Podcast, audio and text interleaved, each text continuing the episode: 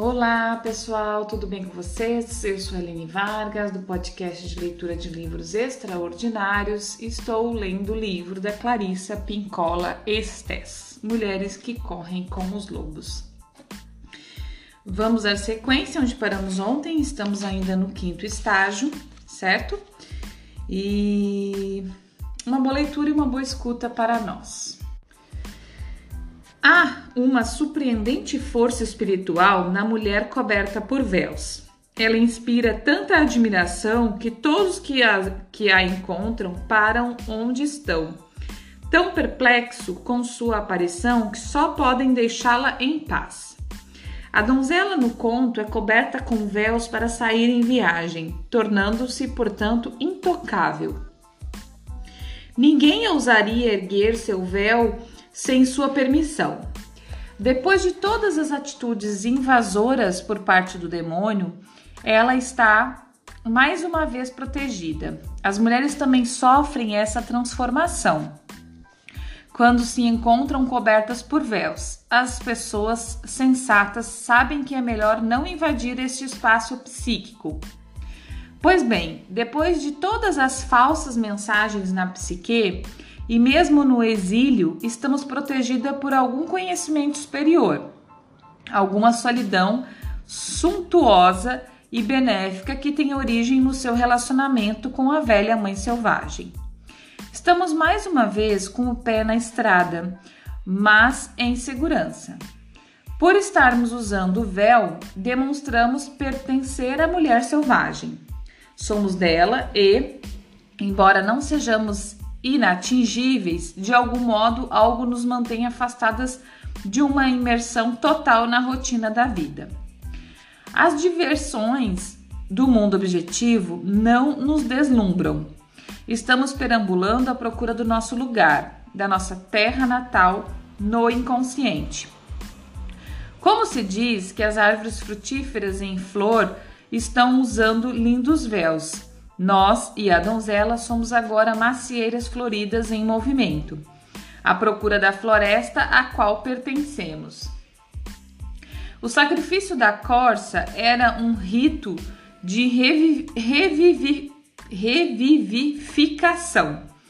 Para as mulheres, um rito que teria sido conduzido por uma mulher mais velha, como a mãe do rei, pois ela seria designada conhecedora dos ciclos da morte e da vida.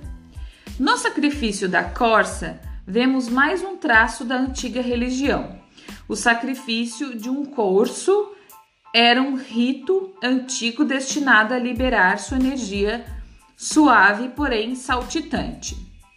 Como as mulheres na descida, em animal sagrado, desculpa, como as mulheres na descida, esse animal sagrado era conhecido como um intrépido sobrevivente no frio e dos invernos mais desesperadores.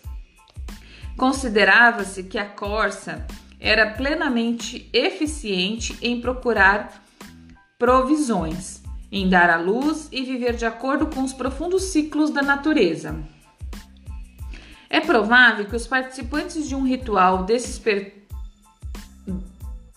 É provável que os participantes de um ritual desses pertencem a um clã e que a ideia do sacrifício era de dar lições às iniciantes quanto à morte, bem como a de, a de nelas infundir as qualidades do próprio animal selvagem. Aqui repete-se o sacrifício, um duplo rubedo, um sacrifício de sangue na realidade. Em primeiro lugar, há, há, o sacrifício da corça, o animal sagrado da antiga linhagem da mulher selvagem. Nos ritos antigos, matar uma corça fora da estação significava violar a velha mãe selvagem. O, o abate de animais é um trabalho perigoso, pois diversas entidades gentis e úteis adotam o disfarce de animais. Considerava-se que matar um animal fora da estação colocava em risco o delicado equilíbrio da natureza, podendo provocar uma represária de proporções míticas. No entanto, o ponto principal é que o sacrifício de um animal mãe, uma córcia, que representava o conhecimento feminino acompanhado do consumo da sua carne e do uso do seu pelo para proteção contra o frio e para demonstrar a participação no clã, o torna-se o torna este animal. O torna-se esse animal. É tornar-se é, o tornar-se esse animal era um ritual sagrado entre as mulheres desde o início dos tempos. Guardar os olhos, as orelhas, o focinho, os chifres e as diversas vísceras era dispor do poder simbolizado pelas suas funções, a visão aguçada, a percepção de longe, a movimentação feroz, a resistência física, o tom certo para chamar a própria espécie e assim por diante. Esse segundo rubedo transparece quando a donzela é separada tanto da boa e velha mãe como do rei. Esse é um período em que estamos encarregadas de lembrar, de persistir na nutrição espiritual, mesmo que estejamos separadas daquelas forças que nos sustentaram no passado. Não podemos permanecer no, exa, no êxtase da união perfeita para sempre.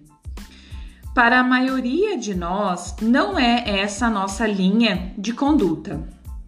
Nossa missão é, sim, a de, a certa altura, nos afastarmos dessas forças estimulantes, permanecendo, entretanto, em vínculos conscientes com elas e prosseguir para a tarefa seguinte. É fato que podemos nos fixar num aspecto especialmente agradável da união psíquica e ali permanecer para sempre, mamando na teta sagrada. Isso não quer dizer que a nutrição seja destrutiva. Pelo contrário, a nutrição é absolutamente essencial para a viagem e necessária em quantidades substanciais. Na realidade, se a nutrição for insuficiente, a iniciada, a inicianda perderá energia, cairá em depressão e definhará até não ser mais do que um sussurro. No entanto, se permanecermos no nosso local preferido da psique, como por exemplo somente na beleza ou somente no, exa, no êxtase, o processo de individuação vai ficando cada vez mais lento. A verdade nua e crua é que aquelas forças sagradas que encontramos dentro da nossa psique devem um dia ser abandonadas, pelo menos momentaneamente, para que o próximo estágio do processo possa se realizar. Como no trecho em que as duas mulheres se despedem em pranto, nós devemos nos despedir nas preciosas forças interiores que nos ajudaram imensamente. Depois, com nosso self criança preso ao seio e ao coração, botamos nosso pé na estrada. A donzela está mais uma vez a caminho, vagueando na direção de um enorme bosque com a fé inabalável de que algo irá surgir no imenso aglomerado de árvores, algo que crie alma. Pessoal, terminamos o quinto estágio, certo? Agora começaremos o sexto estágio. Eu vou parar por aqui, porque de qualquer forma hoje eu não vou conseguir fazer 25 minutos. O sexto estágio também é longo. Não, até que não. É, é bem menor do que o quinto e que o quarto. Mas de qualquer forma eu não consigo terminar. É, eu vou parar por aqui hoje, eu vou fazer só esses 10 minutos que nós já estamos quase chegando, porque eu também estou no meu tempo aqui de mexer no meu almoço. e amanhã a gente faz um episódio maiorzinho um pouco, talvez, conforme for, eu termino, eu faço o sexto estágio amanhã, se der, tá? Eu queria falar para vocês hoje sobre aquele livro que eu falei ontem, né, que eu vou começar a ler também, que é A Maternidade e o Encontro com a Própria Sombra, de Laura Gutman. É, eu vou lançar ele segunda-feira, esse projeto de leitura, e ele vai ser um pouquinho diferente que os outros que eu já fiz até aqui. ele vai ser só uma, um episódio por semana. Por quê? Porque eu vou ler o livro e vou também fazer uma resenha falando sobre o que eu li e sobre o meu entendimento e sobre as, as minhas aplicações na vida e como é, tocar o meu coração no dia da, de cada uma das leituras. E vou fazer vídeo e áudio, certo? Então eu vou lançar um episódio por semana deste livro. Toda segunda-feira ele vai ser mais longo, ele vai ser aí de até uns 50 minutos, talvez, entre 40 e 50 minutos, porque eu vou ler durante uns 20, 25, 30 minutos e depois vou fazer uma resenha, né, falando. Então ele pode chegar aí até uns 50 minutos de episódio, mas por isso eu vou lançar um por semana, tá? Toda segunda-feira. Eu já fiz uma primeira gravação, vou lançar áudio aqui, né?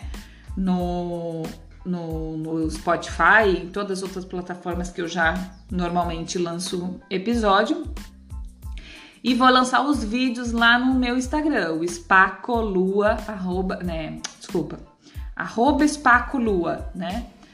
Tá certo? Então, e, e talvez eu fazer um canal de, de, de YouTube também. Na verdade, eu já tenho um canal de YouTube. Eu vou começar a ver se eu consigo alimentar ele lá, né? Colocar esses vídeos lá também. Certo? Então, por hoje era isso, pessoal. Muito obrigada. Até o próximo episódio.